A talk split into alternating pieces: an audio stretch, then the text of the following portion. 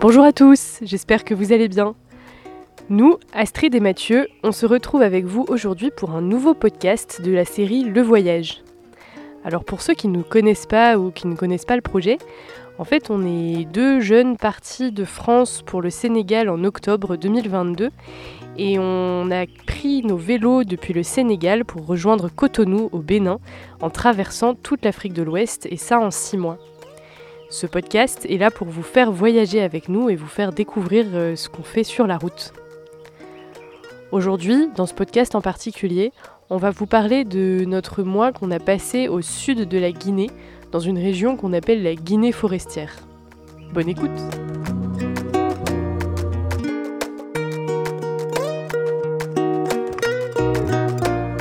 Après avoir passé Noël avec mes parents, euh, on, se retrouve à nouveau à Mamou, une petite ville au centre de la Guinée. Et là, c'est reparti, on reprend nos vélos euh, et on se prépare à faire euh, environ 1000 km pour aller tout au sud de la Guinée et atteindre la Côte d'Ivoire. Et donc ça nous fait très plaisir en fait de, reprendre nos vélos puisque ça faisait deux semaines qu'on n'avait pas roulé puisqu'on avait fêté Noël avec mes parents. Et là, c'est reparti. On replonge à nouveau dans l'aventure.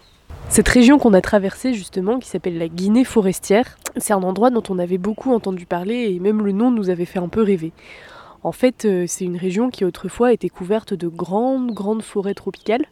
Alors aujourd'hui, euh, quand on a pédalé sur la route euh, qui menait justement jusqu'à la Côte d'Ivoire à travers la Guinée forestière, on s'est rendu compte que des forêts, des forêts très anciennes comme ça, il y en avait moins. Il y a eu beaucoup de déforestation. Mais ça nous a quand même permis de passer dans des zones vraiment majestueuses avec des arbres euh, qui sont super hauts, qui font vraiment euh, des dizaines de mètres de haut, des bruissements de feuilles, des bruissements d'oiseaux dans la forêt, c'était assez magique.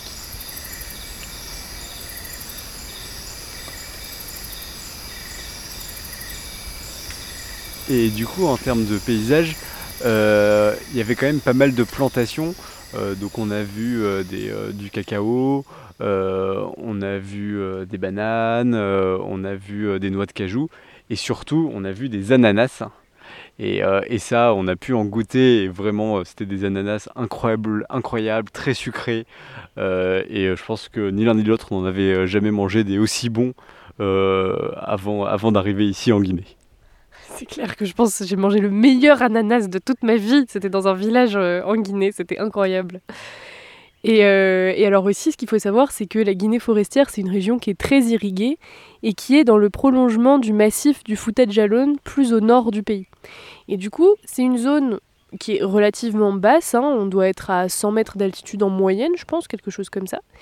Mais par contre, avec beaucoup, beaucoup euh, de petites vallées et de petites collines. Mais euh, bah, quand on est à vélo, on les sent passer parce que du coup ça grimpe et en fait euh, la route elle est assez ancienne, il n'y a pas d'infrastructure.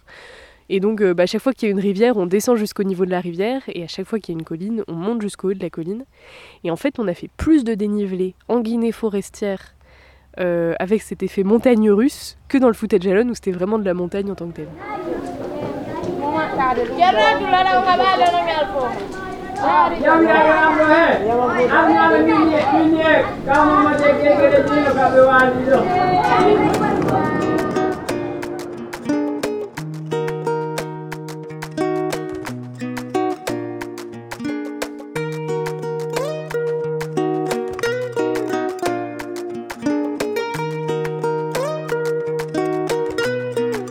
On est au milieu de la brousse et là il y a Astrid qui est un peu malade.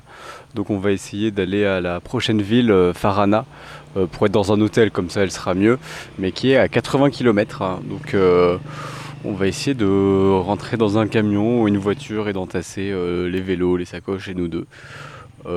ça risque d'être compliqué, mais on espère que ça va bien se passer.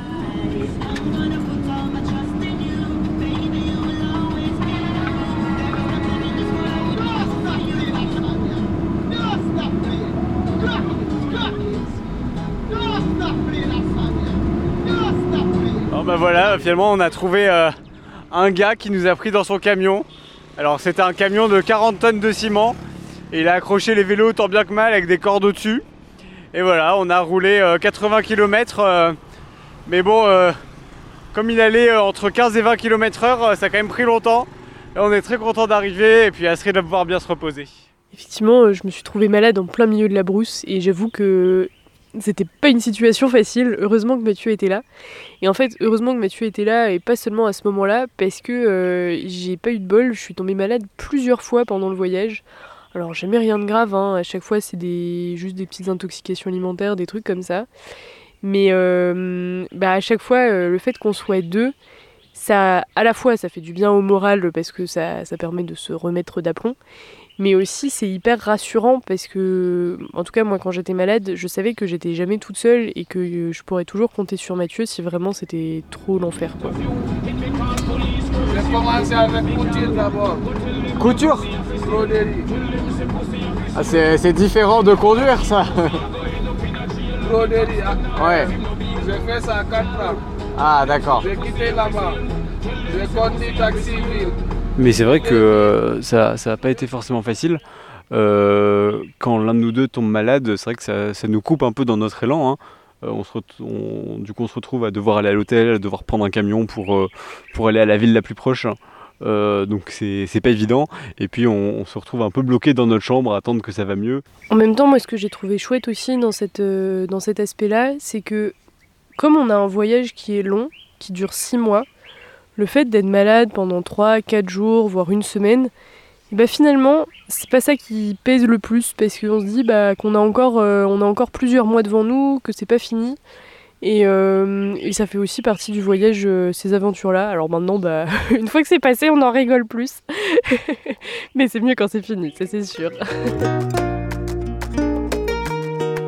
Il y a quelque chose qui m'a vraiment marqué dans ce voyage, c'est que c'est toujours euh, dans les moments les plus difficiles, quand on est sur la route, qu'on en a un peu marre, que le moral flanche, qu'on a les plus belles rencontres. Alors c'est peut-être un hasard, mais vraiment, euh, à chaque fois, euh, j'ai l'exemple d'une fois où on a, on a rencontré Pauline, c'était après une journée vraiment difficile, on était complètement crevés, et on a rencontré cette dame qui nous a accueillis chez elle, et, c'est vraiment le genre de rencontre qui, remotive pour le voyage, qui nous fait nous rappeler bah, pourquoi on est là, pourquoi on fait ce voyage, et, euh, qui nous, nous, donne tellement de...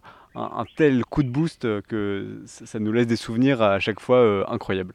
Pauline, c'était une dame très chouette qui devait avoir euh, une grosse trentaine d'années et qui du coup nous a accueillis dans la cour de sa maison. On a pu planter la tente comme souvent. Et en fait, ce qui était vraiment sympa avec elle, c'est qu'on a pu beaucoup discuter. Euh, donc on a pu discuter de sa vie, de ses enfants, découvrir qu'elle avait des enfants euh, qui étaient partis étudier dans la grande ville du coin, rencontrer sa petite fille qui s'appelait Pauline aussi, donc une toute petite Pauline à côté de la grande Pauline, c'était rigolo. Euh, et, en fait, elle, m'a aussi montré, euh, après elle m'a invité à rentrer dans sa maison, et elle m'a montré une, un grand panier avec une démarcation au milieu. Et alors moi j'ai eu un peu de mal à comprendre ce que c'était. Et en fait dedans il y avait des petits coquillages ainsi qu'un gros coquillage.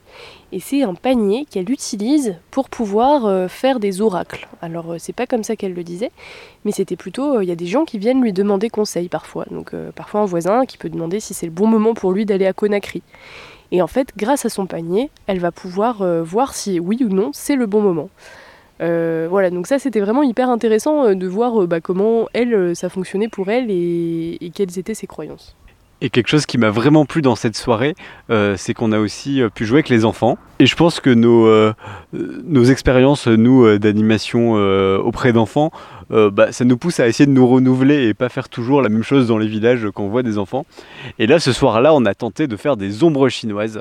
Donc on avait euh, nos lampes de poche et on montrait aux enfants euh, comment mettre ses doigts pour faire des belles ombres chinoises sur le mur.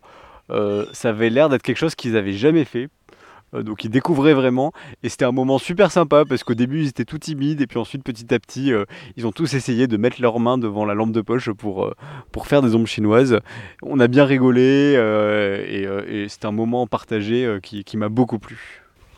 autant vous dire que quand on a essayé de leur faire la tortue, ça n'a pas trop trop fonctionné.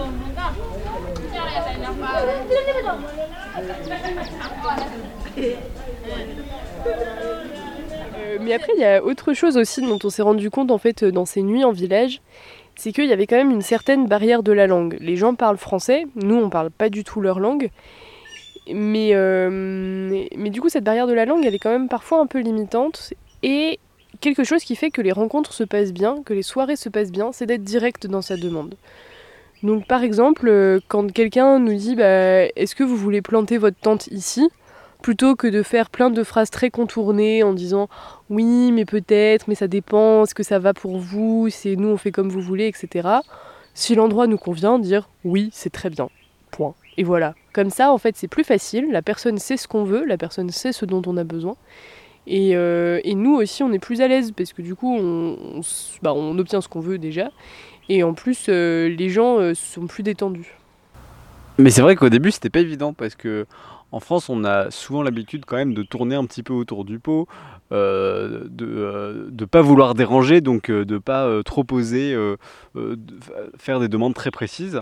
mais ce qui laissait nos, nos, hôtes souvent un peu désemparés parce qu'ils ne savaient pas trop ce qu'on voulait au fond. Et là, le fait de vraiment dire précisément ce dont on a besoin et d'être assez direct dans, dans, nos demandes, ça a vraiment facilité les échanges et ça a été un bel apprentissage pour nous. Et avec ces, ces, hôtes, on essaye de, de, garder le contact. Alors c'est pas facile parce que presque tous les soirs on rencontre des nouvelles personnes, mais souvent on échange quand même les WhatsApp et euh, euh, on essaye d'envoyer quelques nouvelles de temps en temps pour, euh, pour ne pas juste avoir été chez la personne et ne plus jamais lui parler, mais vraiment maintenir un petit peu le lien et, et, dire à la personne où est-ce qu'on en est, prendre aussi des nouvelles. J'espère bien que vous avez quitté la Guinée. Merci, merci et bonne traversée à vous. Longue vie à vous. Salut Moussa, ça va bien? La journée, ça va? Bah, J'espère que tu vas bien.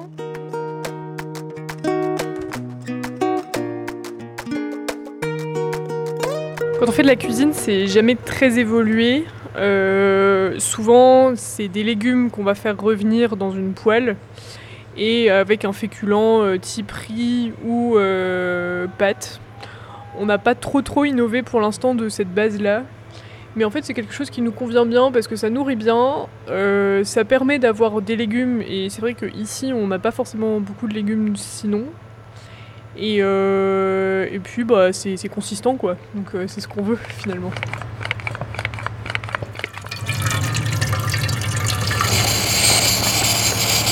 Souvent, quand on arrive dans un village le soir, les gens qui nous offrent l'hospitalité nous offrent aussi un repas. Alors euh, jusqu'à en gros la fin de la Guinée, on a accepté ce repas puisque ça nous fait vraiment plaisir de découvrir la gastronomie locale et de partager un repas avec les gens. Mais là, depuis euh, un gros mois et demi, en fait, on a un peu arrêté parce que euh, bah, justement parce que j'ai quand je suis quand même vite tombée malade et du coup, on a voulu un peu aseptiser nos repas pour être certain que tout se passe bien. Et, euh, et, donc pour ça, on cuisine et on, fait euh, pas mal de petits plats. en vrai, on fait des choses très simples, mais euh, ça nous permet d'être d'être autonome aussi sur les repas du soir.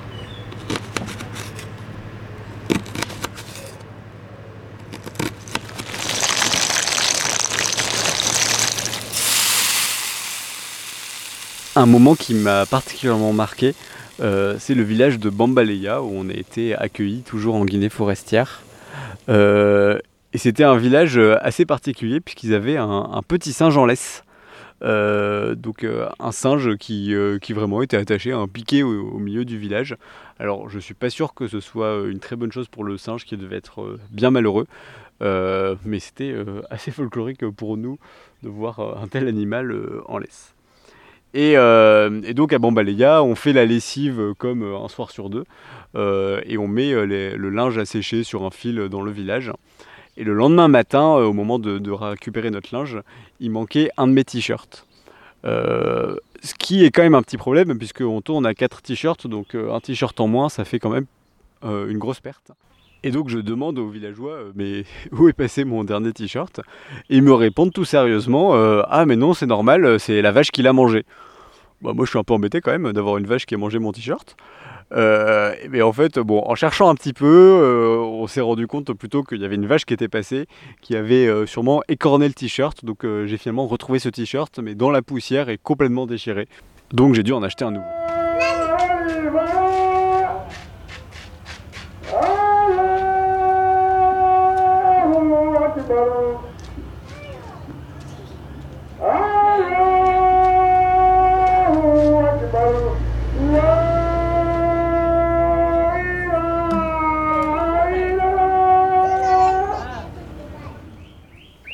À Bambaleya et comme dans beaucoup d'autres villages, euh, il y a une foultitude d'enfants. Moi, c'est vraiment quelque chose qui me frappe euh, ici en Afrique de l'Ouest. Quand on parle d'explosion démographique, c'est pas une blague, quoi. Des enfants, il y en a vraiment beaucoup, beaucoup, beaucoup, et de tous âges. Pour beaucoup de ces enfants, en fait, il y a aussi quelque chose qui est à laquelle nous on n'est pas habitués, c'est que pour beaucoup d'entre eux, c'est la première fois qu'ils voient un blanc et alors encore plus deux blancs d'un coup, ça fait beaucoup. Euh, parfois, s'ils en ont vu à la télé ou dans des magazines, mais jamais, jamais euh, en vrai. Et du coup, euh, il y a quelque chose qui, moi, me pèse un peu de temps en temps, c'est le poids du regard. En fait, tous ces enfants, du coup, bah, restent autour de nous et regardent ce qu'on fait. En commentant et en nous fixant, vraiment en nous fixant, quoi, sans détourner les yeux. Et euh, bah, c'est quelque chose à laquelle on n'est pas du tout habitué. En fait, je me suis rendu compte qu'en France, on était très pudique sur le regard. Euh, je ne sais pas si vous avez l'habitude de prendre le métro, mais c'est vrai que, par exemple, dans le métro, jamais, jamais on va regarder quelqu'un. Ou alors, si on le fait, c'est euh, le plus discrètement possible. Et là, bah, c'est pas du tout le cas. Il y a facilement 30, voire plus de personnes qui vous regardent en train de faire la lessive, en train de cuisiner. Et, et c'est quelque chose, bah, j'ai beau le savoir, j'ai du mal à m'y habituer. Et euh, parfois, bah, ça pèse un peu parce qu'on se sent scruté, on a l'impression qu'on peut pas faire le moindre faux pas.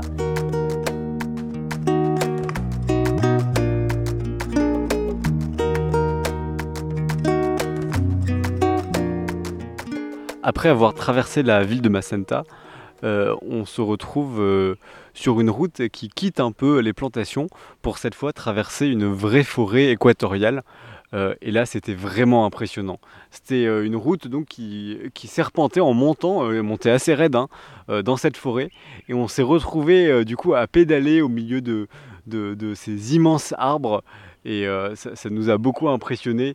Et c'est aussi dans ces moments-là qu'on réalise qu'on réalise qu'on fait, quoi, qu'on est vraiment en Guinée, qu'on est vraiment en train de faire tout ça. Et ça a été un moment de bonheur vraiment incroyable. Et euh, j'ai pu tester un petit truc euh, dans cette montée, euh, c'est la méthode de, Sylvain Tesson. il y avait souvent des gros camions qui, passaient, mais très très lentement, puisque bah, ils ont du mal à monter et que les camions guinéens sont des fois en très mauvais état. Et, donc à vélo, c'est assez facile de rattraper le camion et avec un bras de s'accrocher à l'arrière du camion et de se faire tracter. Et ça soulage un petit peu les jambes, donc ça c'était bien sympa et puis bien rigolo. Bon, bien sûr, faudra pas répéter cet épisode à nos parents. Hein. Aujourd'hui, on a dormi à Nzebela, qui est une petite ville euh, pas très loin de Zérékoré. Et en fait, il paraît que dans cette ville, il y a régulièrement un éléphant qui vient rendre des visites, un ou plusieurs éléphants d'ailleurs, euh, qui marche un peu dans le village, qui mange des fruits, euh, enfin bref, qui vit sa plus belle vie quoi.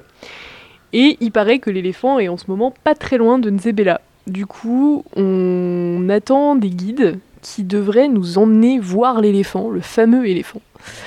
Alors c'est un peu l'éléphant mystérieux, on sait pas trop si on va pouvoir le voir, on ne sait pas trop s'il existe vraiment. Donc ça y est, les pisteurs ont, repéré l'éléphant. Euh, donc là on est en moto et ils vont nous emmener à l'endroit euh, où ils l'ont trouvé. Donc euh, on est vraiment impatients là, on a attendu peut-être 3-4 heures parce qu'ils ont pas, mis pas mal de temps à, le trouver en, en cherchant les pistes quoi. Et là c'est bon, donc on est sur le chemin.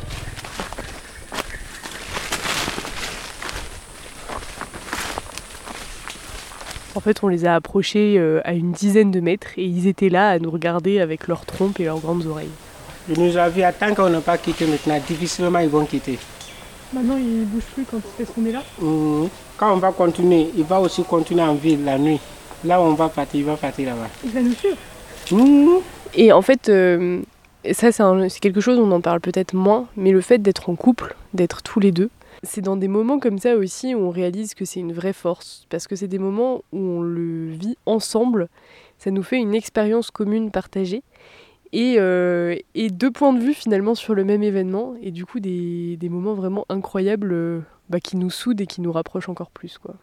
Et en fait, euh, ce qu'on dit souvent, c'est que ni l'un ni l'autre, on aurait été capable de faire ce voyage seul. Et c'est vraiment à deux qu'on réussit à faire ça. Et pour notre couple, c'est vraiment à la fois passionnant comme expérience, puisque ça nous fait vivre à deux, vivre des moments très difficiles, mais aussi très beaux parfois. Et ça, ça, solidifie aussi notre relation.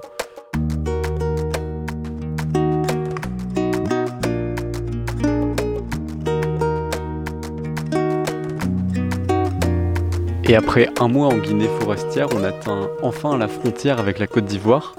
Alors entre-temps, on a pu aussi euh, passer dans un centre euh, de, conservation d'une population de chimpanzés, euh, dont vous pourrez entendre parler dans un autre podcast, Ceux qui agissent, sur ce centre qui agit pour la protection de ces cinq chimpanzés.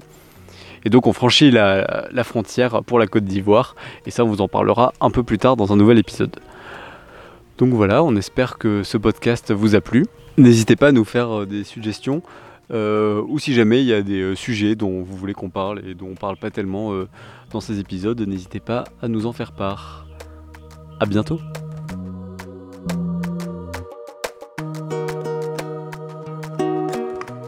Et un grand merci à François Derrida pour la musique.